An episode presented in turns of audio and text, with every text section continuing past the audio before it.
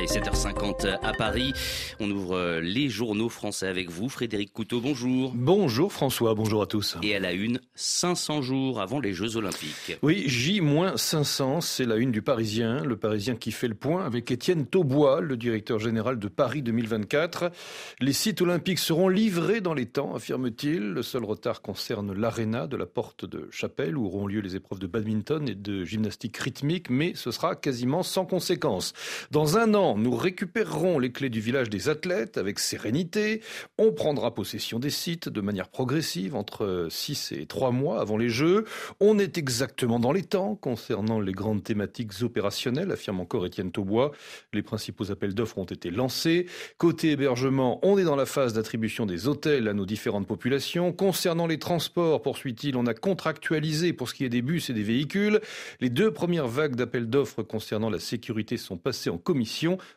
Au niveau logistique, on a nos principaux fournisseurs pour la restauration, les fournitures pour équiper les appartements. Enfin, la billetterie est lancée et on va ouvrir le programme de volontaires. Bref, pour l'organisation, tout va bien. Mais il est vrai qu'en France, on aime les polémiques, souligne le Parisien. Le budget qui va exploser, les transports qui ne semblent pas encore d'équerre, la voie olympique sur le périphérique et ailleurs qui va générer des bouchons, les stations de métro qui seront fermées pendant des semaines. Paris qui risque d'être infréquentable, à croire que les Jeux ne seraient qu'un aimant à emmerde et à critique. On vous rassure, s'exclame le Parisien, c'était pareil à Londres, à Rio ou encore à Tokyo.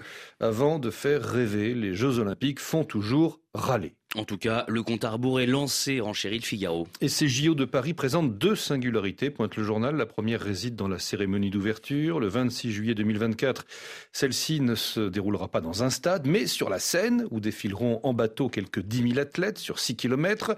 Si cette parade nautique promet d'être grandiose, en assurer la sécurité, notamment contre le terrorisme, est un lourd défi. Emmanuel Macron et Anne Hidalgo, qui ont défendu l'organisation de ce show, coûte que coûte, contre l'avis de nombreux experts, n'ont pas le droit à l'erreur. Un couac d'entrée serait catastrophique. Autre singularité, poursuit le Figaro, la France a fait le pari d'un budget maîtrisé. Il s'élève à 8,8 milliards d'euros, à moitié pris en charge par des partenaires privés. Sage engagement dans un pays endetté jusqu'au cou, pointe euh, le Figaro, tout comme sa capitale, mais encore faut-il qu'il soit tenu.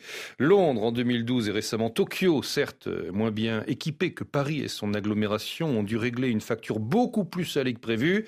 Après les réjouissances, une fois la flamme éteinte, ce sont toujours les contribuables qui payent les pots cassés. Faites vos jeux, je lance pour sa part l'équipe en première page. L'équipe qui se demande où sont passés les billets bon marché promis par l'organisation, à éplucher les réseaux sociaux ou à interroger un échantillon représentatif de nos proches, amis et amis de nos amis.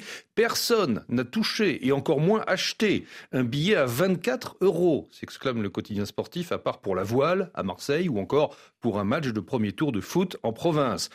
82% des Français jugent excessif le prix des billets mis en vente lors de la première phase qui vient de s'achever.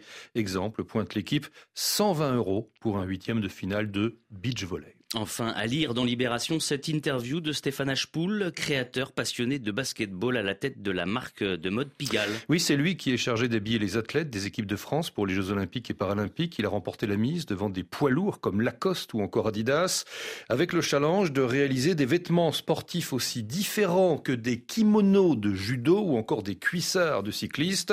La contrainte que j'ai, affirme Stéphane Ashpool, c'est que je veux rendre beaux les athlètes et qu'ils se sentent forts dans leur tenue.